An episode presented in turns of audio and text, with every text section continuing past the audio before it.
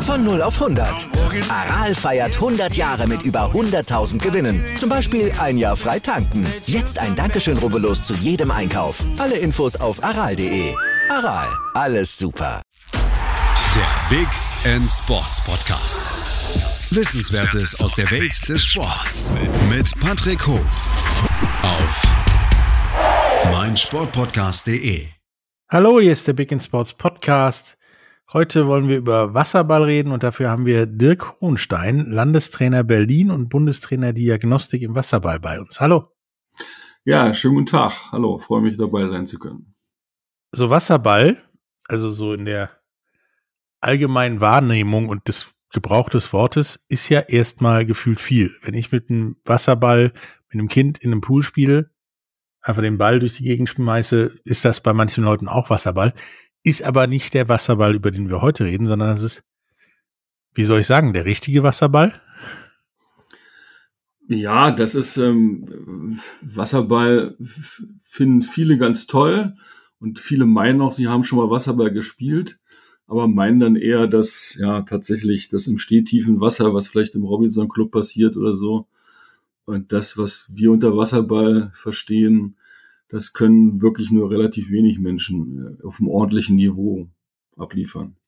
Ja, was ist denn dieses vernünftige, auf einem ordentlichen Niveau existierende Wasserball? Also es ist nicht knietief im Wasser stehen. Ja, das, also man darf nicht stehen dabei. Ne? Das ist der große Unterschied. Also es ist in einem mindestens 1,80 tiefen Becken. Besser ist das Becken ist noch tiefer, damit die großen Menschen auch nicht stehen können. Wobei das Stehen auch nicht immer ein Vorteil ist. Und, ähm, und das macht diese Sportart relativ besonders. Ne? Also es ist andere Sportarten wie Fußball, Handball, Hockey, was auch immer alles an Land passiert, kann eigentlich fast jeder so ein bisschen, ne? weil jeder auch einigermaßen laufen kann. Aber um ein bisschen und einigermaßen Wasserball spielen zu können, muss man relativ gut schwimmen können. Also wenn das Schwimmen nicht gut ist, dann geht Wasserball gar nicht. Und das macht so ein bisschen besonders. So ein bisschen, ja, vielleicht wie Eishockey, ne? da muss man auch Schlittschuh laufen können. Aber ähm, das ist selbstverständlich. Aber Wasserball denken immer viele, könnte man einfach so, wenn man ein bisschen schwimmen kann, aber man muss relativ gut schwimmen können, sonst geht es nicht. Man kann sich halt nirgendwo festhalten, man kann nicht stehen. Und ähm, das macht es ein bisschen einzigartig. Also die Leute, die meinen, sie können relativ gut schwimmen und dann nach fünf Minuten zum Beckenrand sich festhalten, schwimmen, äh, die sind damit nicht gemeint wenn es überhaupt mal fünf Minuten sind. Also ich habe viele Versuche, ich bin in vielen Bereichen tätig. Ich habe auch mal mit, äh, mit Sportstudenten so Universitätskurse gemacht.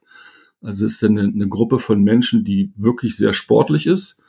Also wenn man Sportstudenten denkt, die aus allen verschiedenen Sportarten kommen, die wollen gerne Wasserball spielen, und dann haben wir so Unterrichtskurse gemacht mit denen und ähm, wenn's, die wollen unbedingt spielen und wenn es dann an Spielen geht, dann merkt man halt, wenn man da zweimal schnell hoch und runter geschwommen ist und äh, so 60 Meter, sagen wir hin und zurück, dann sind die meisten schon müde.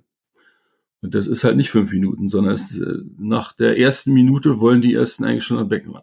Dabei müssen die ja bei ihrem äh, Leistungstest vor Beginn des Studiums zumeist äh, auf Zeit ein paar Meter schwimmen, sag ich mal. Ja, das stimmt. Ja, das müssen sie, aber, aber das ist doch noch was anderes.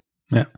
Ähm, wie geht denn jetzt Wasserball ab? Also wir stehen nicht im Wasser, äh, wir schwimmen und äh, ein Ball gehört dazu. Und was denn dann noch? Naja, das ist ein Spielfeld äh, mit, mit Toren, mit Leinen, äh, was begrenzt ist im Herrenbereich auf 30 mal 20 Meter, im Kinder- und im Frauenbereich auf 25 mal 20 Meter. Und ähm, da spielen sieben gegen sieben, also sechs Feldspieler, ein Torhüter. Und da wird dann Ball in die Mitte geworfen am Anfang und dann geht's los. dann spielt man in Regel vier mal acht Minuten, effektive Spielzeit. Und wer die meisten Tore wirft, hat gewonnen. Oh, da ist der, der jetzt nach fünf Minuten an Beckenrand schwimmt, ja doch schon gut vorne dabei, für ein Viertel zumindest. Das ist, ähm, bei vier mal acht Minuten ist es effektive Spielzeit. Das heißt, das Spiel dauert in der Regel gut eine Stunde. Also die Uhr wird bei jedem Pfiff des Schiedsrichters, also immer wenn ein Foul ist oder irgendeine andere Art von Unterbrechung ist, wird die Uhr angehalten. Und äh, von daher sind so ein acht Minuten Viertel dauert gut eine Viertelstunde oder in der Viertelstunde, dann kommen die Pausen dazu so ungefähr. Also ist das doch nicht so gut. Ähm, wie wird das denn? Also sind dann wirklich nur die sieben Leute im Wasser oder wird dann da auch gewechselt und wie wird, läuft das mit dem Wechsel ab? Ja, das ist, also 13 Spieler gehören zu einer Mannschaft. Man kann rein theoretisch, kann man die ganze Zeit wechseln. Da gibt es einen Wechselraum ähm, hinter dem, hinter dem Spielfeld der bei normalen oder in so regionalen und Landesmeisterschaftsspielen genutzt. Im internationalen Bereich gibt es auch ein Wechsel, eine Wechselzone am, am, am Spielfeldrand, an der Seite, wo auch jederzeit gewechselt werden kann. Das wird allerdings nicht so häufig gemacht, weil so wie jemand da rausschwimmt, ist die Mannschaft ja ein Spieler weniger. Und ähm, das ist in der Regel zu vermeiden. Ne? Das ist schon ein großer Vorteil, wenn man nicht sieben gegen sieben, sondern wenn man sieben gegen sechs spielen kann. Also man wechselt in so Kontersituationen, in so Spielwechselsituationen schon mal während des Spiels, aber normalerweise wechseln die Trainer ihre Spieler ähm, nach einem Tor oder in den Viertelpausen. Also wenn die Uhr anhält quasi. Ja, wenn die Uhr richtig anhält. Also die Uhr hält ja auch kurz an nach einem kleinen Foul, aber das passiert relativ häufig. Das ist auch vielleicht eine sehr ungewöhnliche Sache am Wasserball. Ähm, es wird unglaublich viel gepfiffen. Ne? Das macht es für viele Menschen auch schwer, Wasserball zu verstehen. Ähm, das liegt daran, dass ähm, bei uns das Foul in Anführungszeichen im Spiel integriert ist. Also das kann, kann sein, dass ein Trainer am Beckenrand sagt, jetzt mach ein Foul. Der meint aber was ganz anderes, als wenn ein Fußballtrainer sagt, mach ein Foul. Also das Foul kann sein, dass man den Gegner mal festhält ähm, das hat ja mit einem Foul in dem Sinne, dass man da vielleicht eine Verletzung vielleicht sogar provoziert oder in Kauf nimmt, nichts zu tun. Also ist das eher das taktische Foul wie beim Fußball?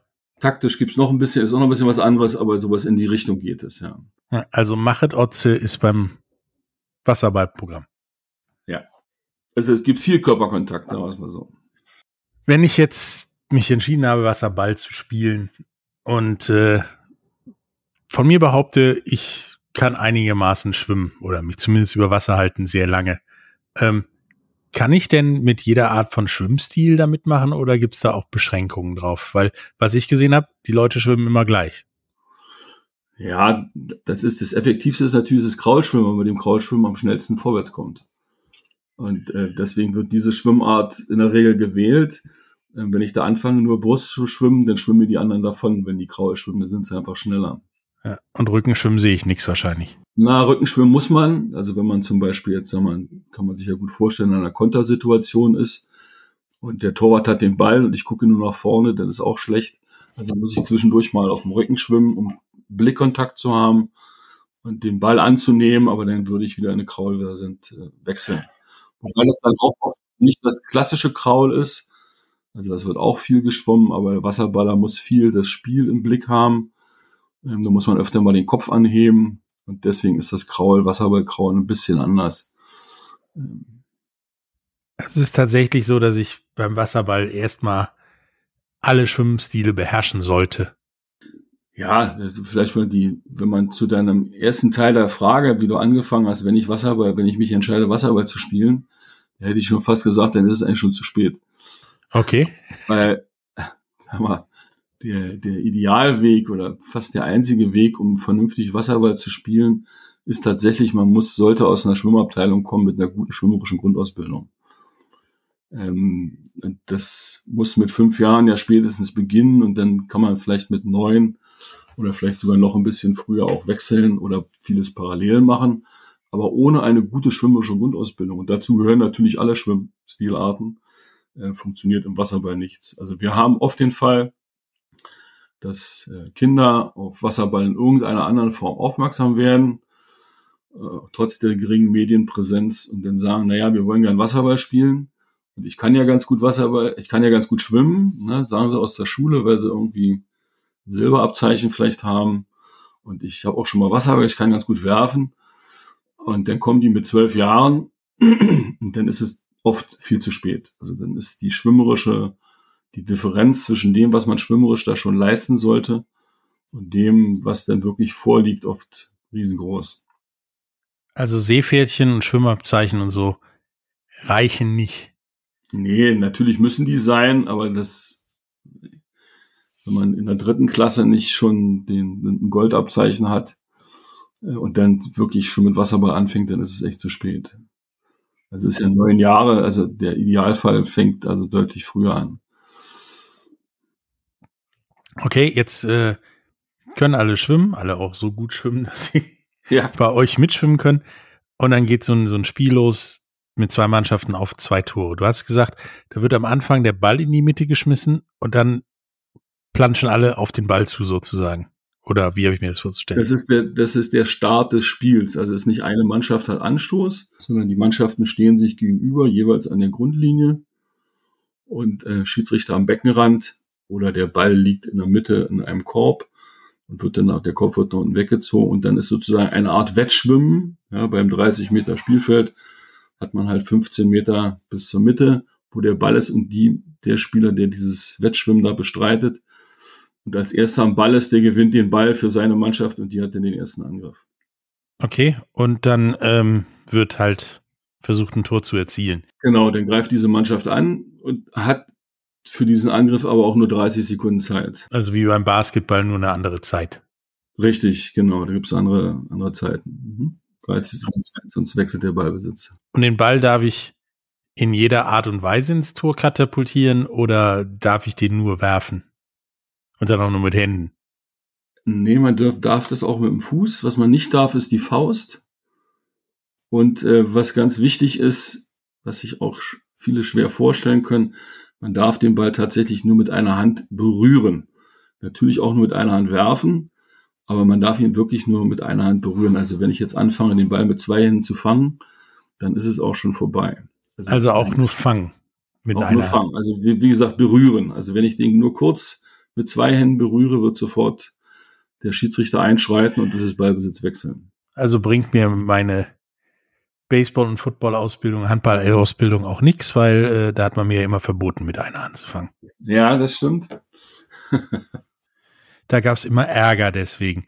Ähm, aber ich darf dann theoretisch einen Fallrückzieher aufs Tor machen, richtig? Theoretisch, ja. Mhm. Wird bei einem 1,80 tiefen Becken oder noch tieferen Becken schwierig, ginge aber, wenn ich stehen könnte, wahrscheinlich.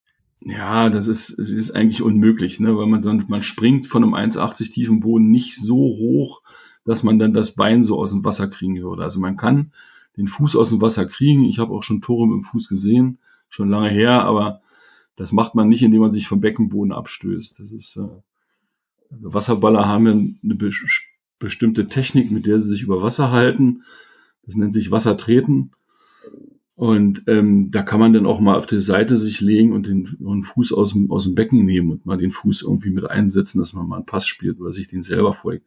Das ist aber sehr selten. In der Regel spielt man den Ball mit einer Hand. Das schließt halt noch meine nächste Frage an, denn das, was ich bei der Recherche gesehen habe, Torhüter, ja, springen schon im Wasser rum, durch die, also in die Ecken vom Tor.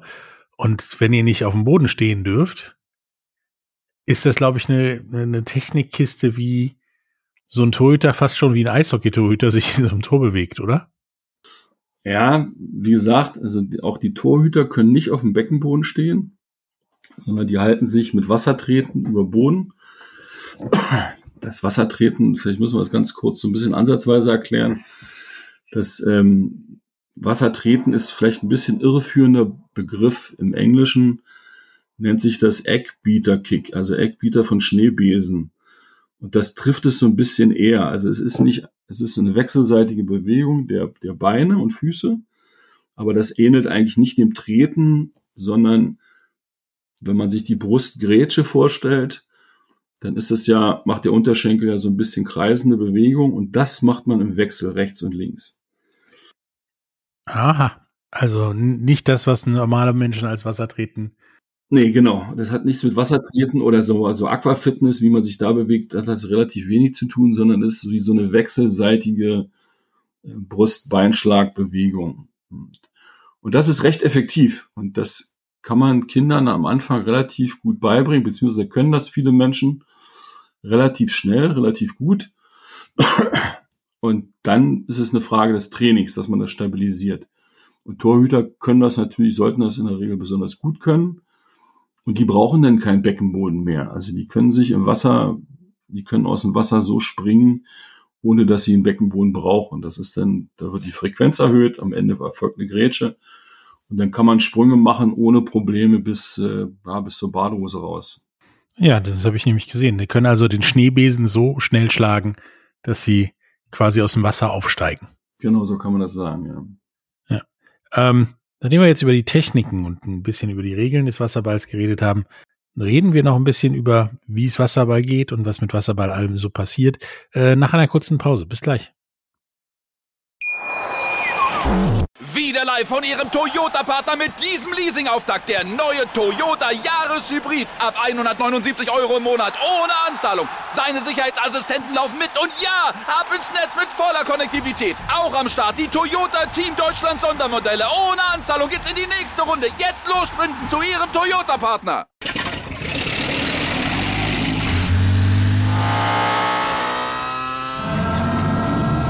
Von 0 auf 100. Aral feiert 100 Jahre mit über 100.000 Gewinnen. Zum Beispiel ein Jahr frei tanken. Jetzt ein Dankeschön, rubbellos zu jedem Einkauf. Alle Infos auf aral.de. Aral, alles super. Hallo, da sind wir wieder ähm, mit Dirk Hohenstein, Landestrainer Berlin, Bundestrainer Diagnostik zum Thema Wasserball. Ähm, haben gerade so ein bisschen über die Technik und über wie so ein Spiel eigentlich verläuft geredet. Ähm, nun ist Wasserball ja anscheinend oder ist Wasserball die älteste olympische Mannschaftssportart und in Deutschland weiß es gefühlt keiner.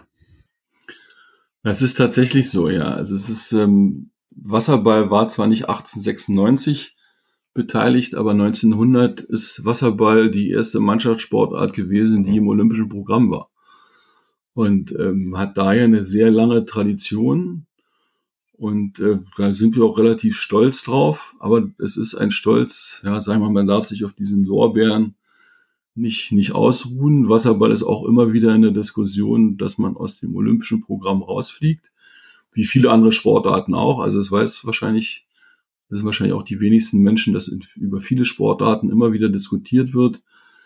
Ähm, und das ist eine harte, harte, wäre eine harte Geschichte, weil ob man olympisch ist oder nicht, ist ein ganz wichtiges Kriterium im gesamten Sportfördersystem, also in vielen Ländern und in Deutschland auf jeden Fall.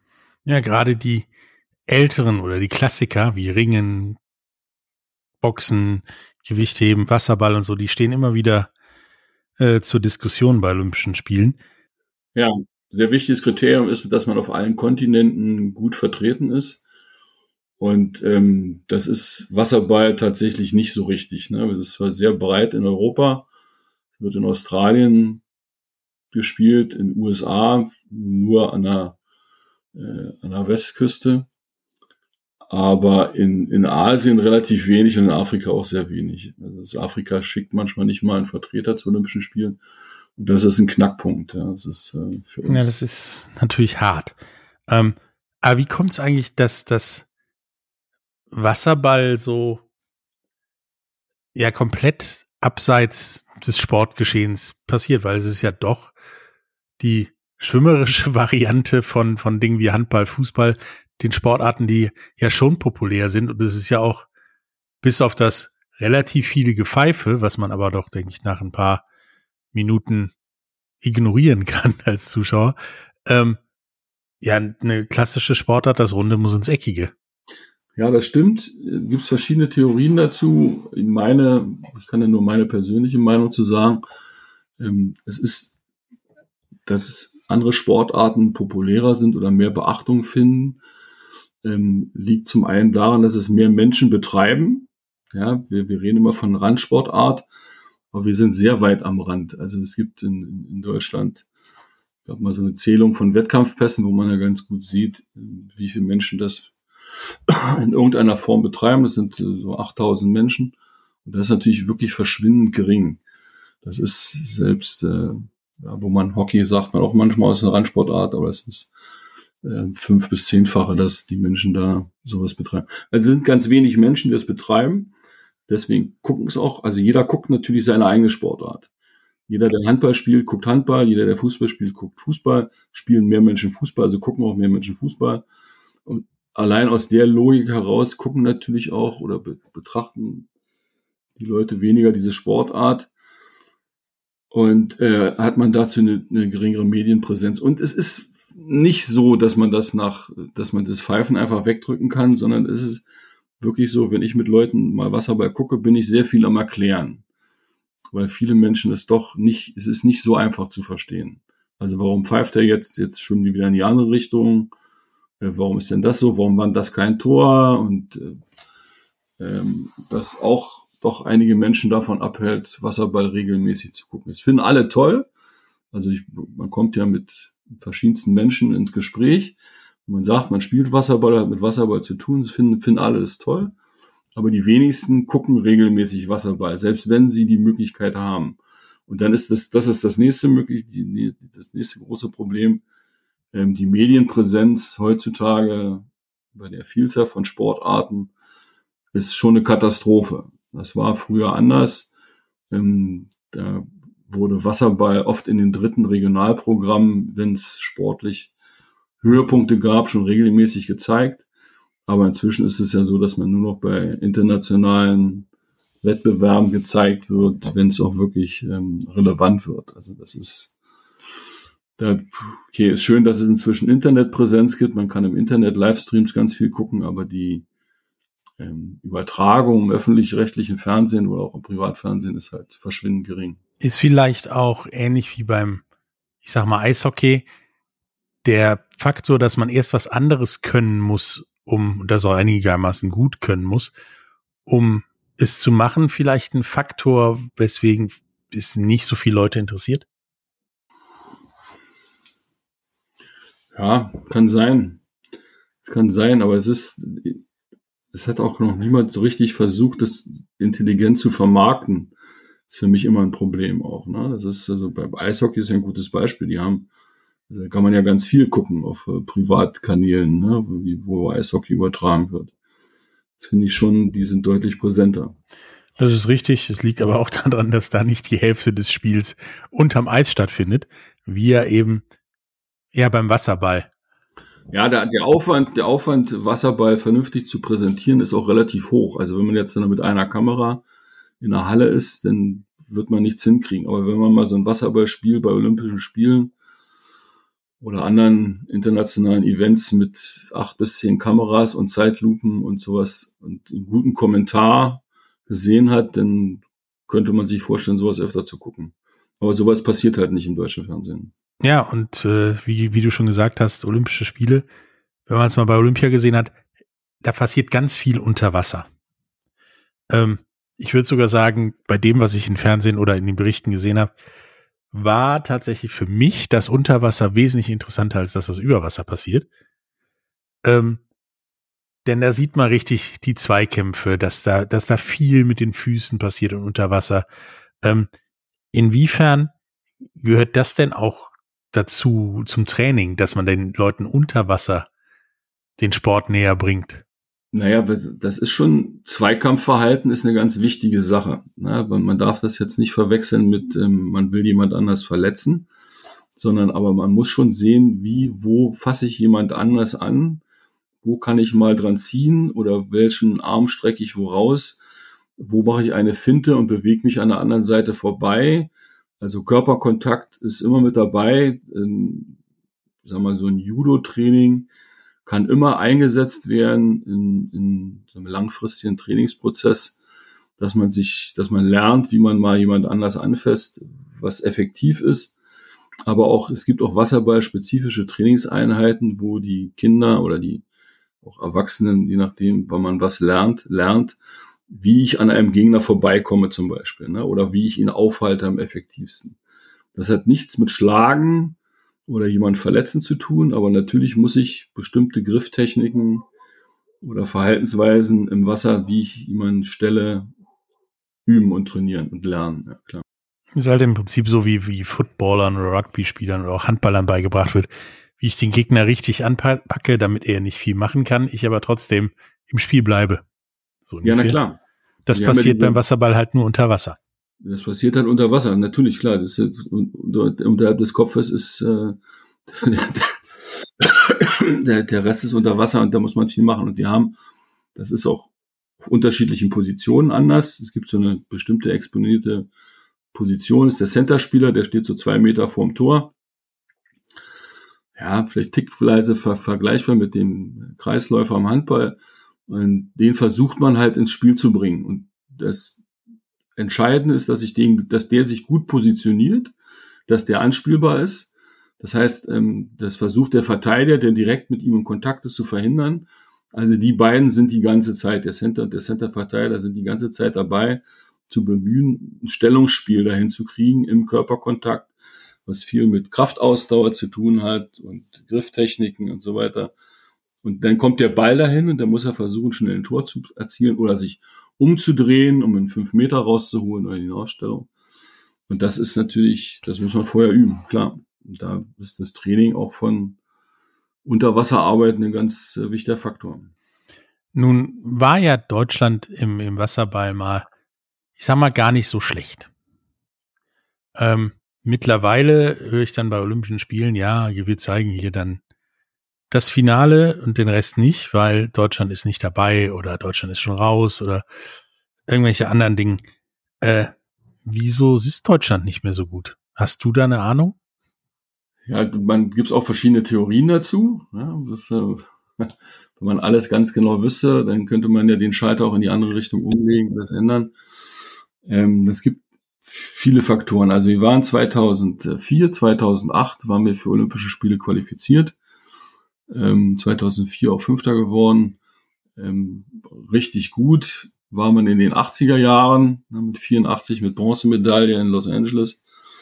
1980 ähm, war man auch sehr, sehr gut, aber durch den Boykott konnte man da nicht teilnehmen. Da gab es so eine Hochphase des Wasserballs.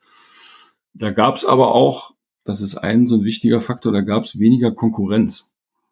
Also aus den, ein, ein wichtiger Gegner früher war immer Jugoslawien, aber aus diesem einen Gegner sind inzwischen locker drei geworden. Also da spielt Serbien, da spielt Kroatien und Montenegro. Und das kann, kann und könnte passieren, dass auf so einer Europameisterschaft alle drei Länder die ersten drei Plätze belegen. Ja, das könnte rein theoretisch passieren. Also die Konkurrenz ist größer geworden von der Anzahl her. Und ähm, es ist auch so, dass in anderen Ländern das inzwischen professioneller betrieben wird als bei uns. Das war damals auch nicht der Fall. Wir hatten damals, ja, gerade hier in Berlin, ähm, ein sehr gutes Fördersystem mit staatlicher Förderung, wo das sehr gut unterstützt wurde, wenn man ein Auslandstrainingslager machen wollte oder ähm, Leute gut unterstützt hat in allen möglichen Lebenslagen. Das gibt es teilweise immer noch, das ist aber deutlich reglementierter worden. Also wir, und in anderen Ländern hat sich das verändert. In anderen Ländern sind die Ligen professioneller, also Italien zum Beispiel oder Spanien. Da gibt es also professionelle Ligen, wo die Leute ähm, mehr Geld verdienen mit dem Sport, dementsprechend auch mehr und intensiver trainieren.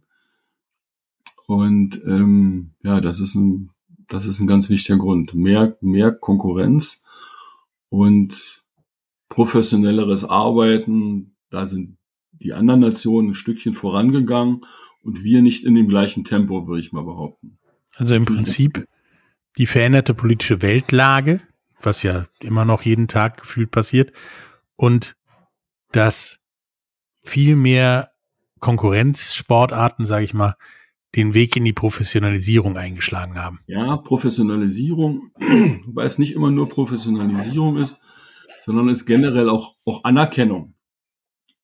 Es muss ja nicht mal, muss ja nicht mehr das, das, das dicke Geld auf dem Konto sein, aber ich sag mal, in, in Ungarn als Beispiel, wenn da so ein Länderspiel stattfindet, dann geht das ganz schnell, dass da mehrere tausend Menschen sich so ein Länderspiel angucken. Sowas wird in Deutschland nicht so einfach passieren. Also da ist auch ein normales Rundenspiel, ist halt eine ganz anderes Interessenslage in der Öffentlichkeit da.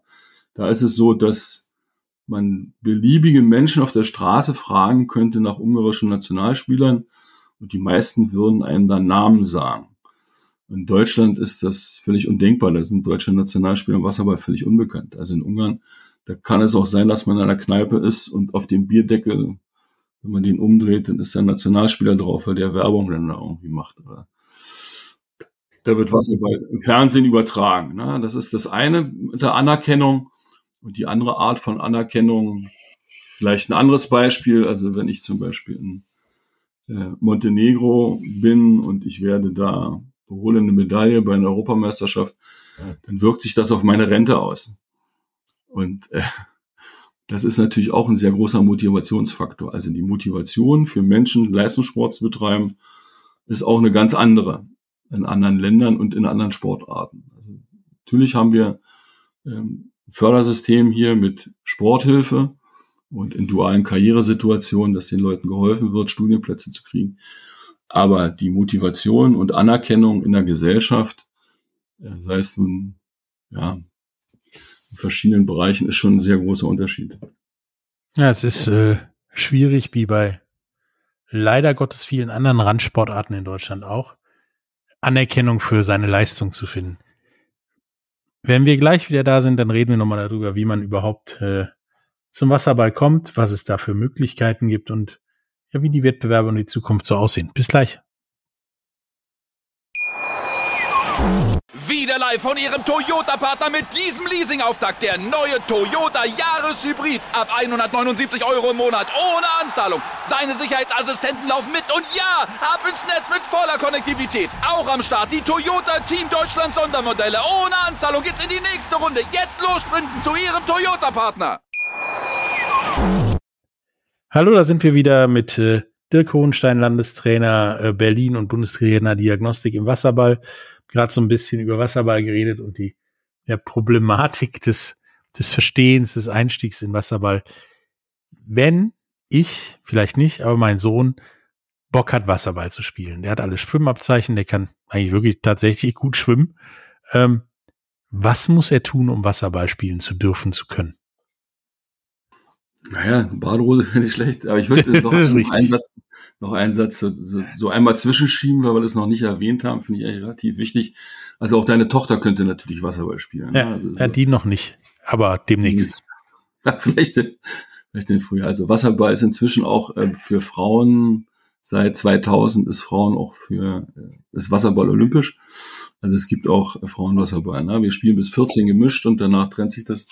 Aber um nochmal zurückzukommen, also wenn Kinder, der Idealweg, hatte ich vorhin schon mal erwähnt, früh in Schwimmverein, gut schwimmen lernen, sich einen Verein suchen, ähm, die rührig sind in der Jugendarbeit, sich dort melden und dann geht's los. Dann haben die am Anfang sechs, sieben, zwei, dreimal die Woche Training.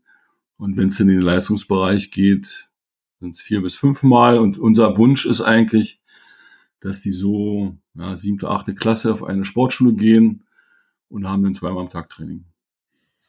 Okay, haben die denn, mein, dann deutsche Kinder, die Wasserball spielen, die brauchen ja alle Ambitionen. Fußballkinder wollen irgendwann Champions League spielen.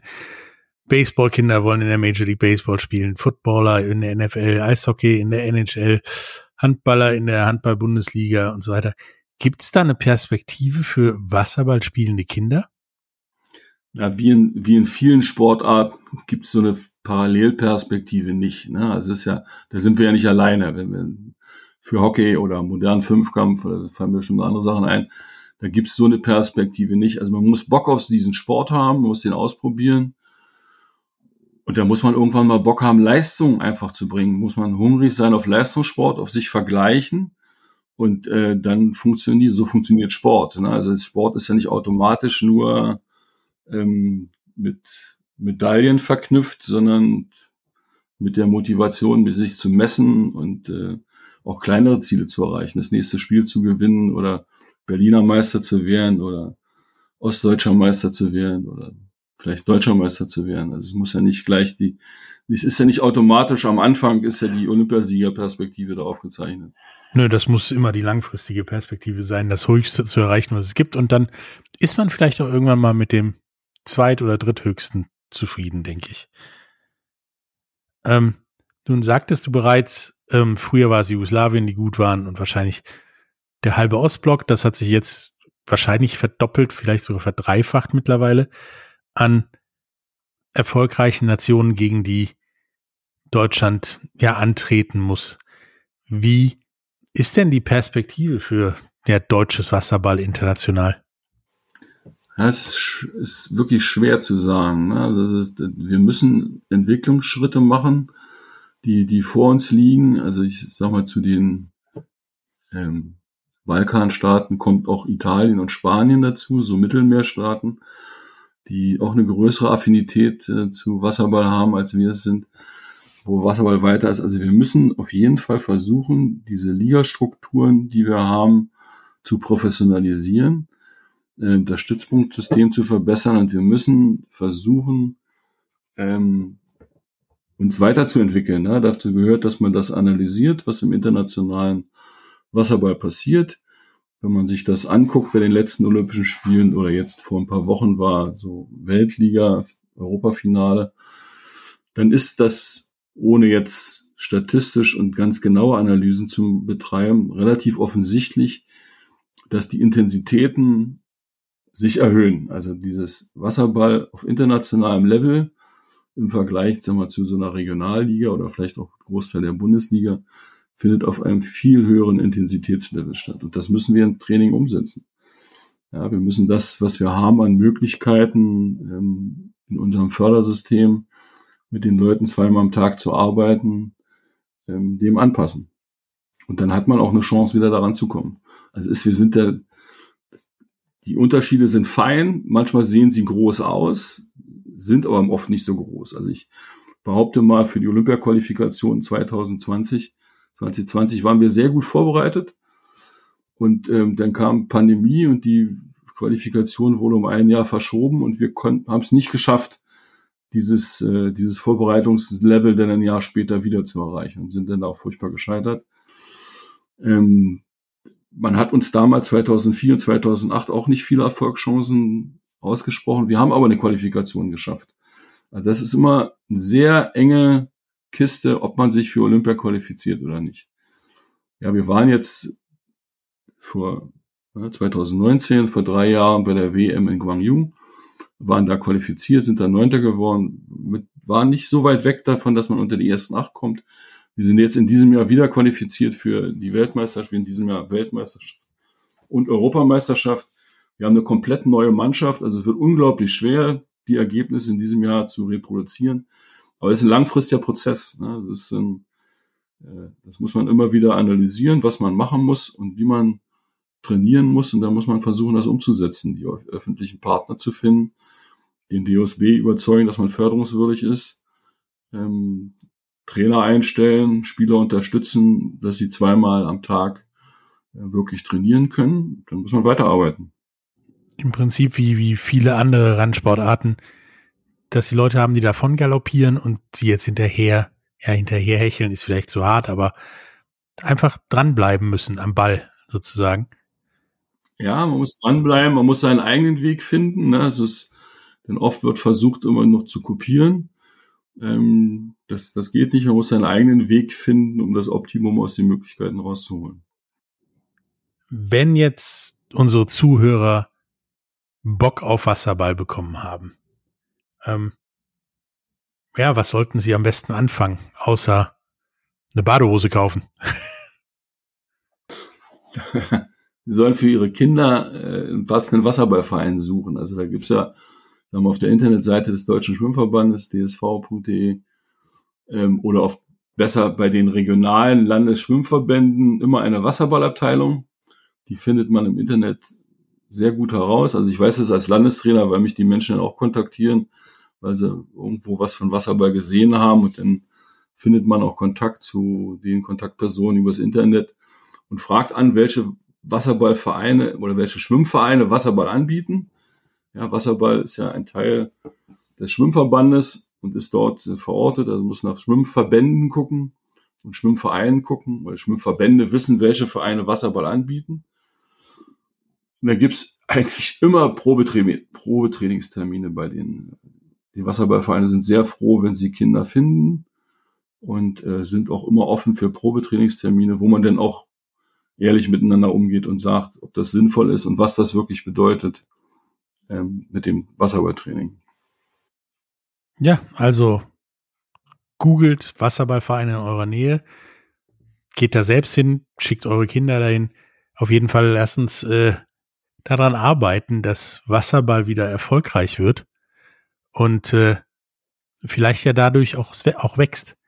Ähm, bevor wir jetzt zum Ende kommen, hast du noch irgendwas ja unseren Zuhörern zu sagen zum Thema Wasserball? Naja, ich würde das schon schön finden, wenn sich mehr Leute dafür interessieren. Also ich habe das vorhin erwähnt, dass wenn ich mit Leuten ins Gespräch komme über Wasserball, dass viele das toll finden, aber dass scheinbar der Schritt, sich Wasserball anzugucken, dann doch immer ein etwas größerer ist. Ja, wir haben jetzt diese furchtbare Pandemie zum Großteil überwunden. Wasserballspiele kann man wieder live sehen und ähm, kommt und guckt euch Wasserball an, versucht Wasserball im Internet zu finden und äh, vor allen Dingen schickt eure Kinder zum Wasserball. Das ist eine ganz wichtige Sache, weil also es ist tatsächlich eine sehr gute Sportart, etwas verschrien. Ne? Wir haben jetzt hier nicht über Brutalitäten gesprochen, aber oft ist es so, dass das thematisiert wird. Das ist gerade, wenn es auf etwas höherem Niveau stattfindet und gut ausgebildete Menschen machen, überhaupt nichts Brutales, hat mit Körperkontakt, mit äh, Fitness zu tun, ist sehr komplexe Sportart, ähm, Kraft, Schnelligkeit, Ausdauer, Beweglichkeit, Teamgeist, das wird alles gefragt und ähm, sehr umfassende Sportart, deswegen empfehlenswert, das mal zu testen mit den Kindern, ob die da Bock drauf haben. Ich würde mich freuen, wenn wir ein bisschen Zulauf kriegen. Wie gesagt, ausprobieren und so und Brutalität. Also es ist noch keiner ertrunken gefühlt. Nein. Und äh, den anderen Kram, den zieht man sich auch bei anderen Sportarten zu. Also ja, ja, ja, stimmt. Also das, da haben wir auch einen Vorteil, muss man auch ganz klar sagen, ne? von Verletzungen her. Wir können nicht hinfallen. Stimmt, ein Armbrechen wird schwierig. Ein Armbrechen oder die ganzen Knöchel- und Knieverletzungen, da gibt es ja Überlastungsgeschichten, aber die ganzen Bändergeschichten, die, die an die Ballsportarten an Land haben, die haben wir nicht. Also da wird das Knie verdreht sich nicht so leicht. Es gibt Überlastungsgeschichten, aber wir fallen nicht hin. Ja, deswegen ist doch eine sichere Sportart, sieht vielleicht brutaler aus, als sie eigentlich ist. Ähm, ihr braucht vor dem Kreuzbandriss eurer Kinder keine Angst haben. Der wird zumindest nicht im Wasser passieren. Ähm, ja, hat mir super Spaß gemacht, mal über Wasserball mit, mit dir zu reden und auch mitzukriegen, dass es wirklich nicht so schlimm ist, wie es sich anfühlt, ja, zu sehen, die Brutalität, wie du eben angesprochen hast, und dass das Wasserball den Weg vom Rand wieder zurück in Richtung Mitte finden ja, muss. Ja, ich danke mich für die Möglichkeit, mit dir das öffentlich vielleicht noch ein paar Unklarheiten ausgeräumt zu haben. Das war eine schöne Möglichkeit. Und äh, ja, wir hören uns mit Sicherheit irgendwann wieder. Bis dann, danke. Bis dann, ciao. Ciao. Wieder live von Ihrem Toyota-Partner mit diesem Leasing-Auftakt. Der neue Toyota Jahreshybrid. Ab 179 Euro im Monat. Ohne Anzahlung. Seine Sicherheitsassistenten laufen mit. Und ja, ab ins Netz mit voller Konnektivität. Auch am Start die Toyota Team Deutschland Sondermodelle. Ohne Anzahlung geht's in die nächste Runde. Jetzt los zu Ihrem Toyota-Partner.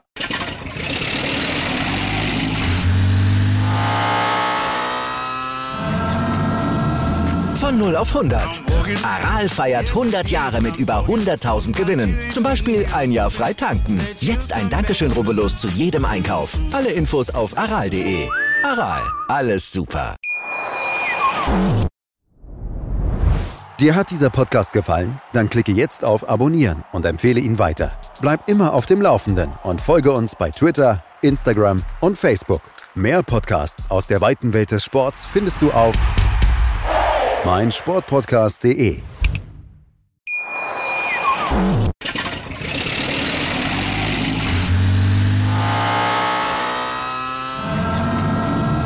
Von 0 auf 100.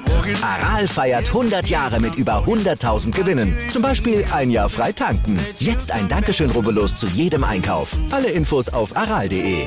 Aral, alles super. Wie viele Kaffees waren es heute schon? Kaffee spielt im Leben vieler eine sehr große Rolle. Und das nicht nur zu Hause oder im Café, sondern auch am Arbeitsplatz. Dafür gibt es Lavazza Professional. Kaffee am Arbeitsplatz, der genauso lecker schmeckt wie in eurem Lieblingscafé. Die perfekte Kaffeelösung für jede Art von Unternehmen. Klein, mittel, groß. Ihr habt auf jeden Fall einen Kaffee, der schmeckt. Die richtige Motivation für eure Arbeitstage. Alle Infos zu Lavazza Professional findet ihr auf lavazzapro.de mit allen Kaffeelösungen für euer Büro. Ich habe mich natürlich schockverliebt, weil die war wirklich ganz, ganz klein. So begann die Mensch-Hund-Beziehung zwischen Christina und Tierschutzhund Frieda. Und wie es danach, nach dem ersten Moment der Verliebtheit, so weiterging und welche Klippen es danach zu umschiffen galt, das hört ihr in der neuen Ausgabe von Iswas Dog, dem Podcast für harmonische Mensch-Hund-Beziehungen. Ist was, Dog? Mit Malte Asmus. Überall, wo es Podcasts gibt.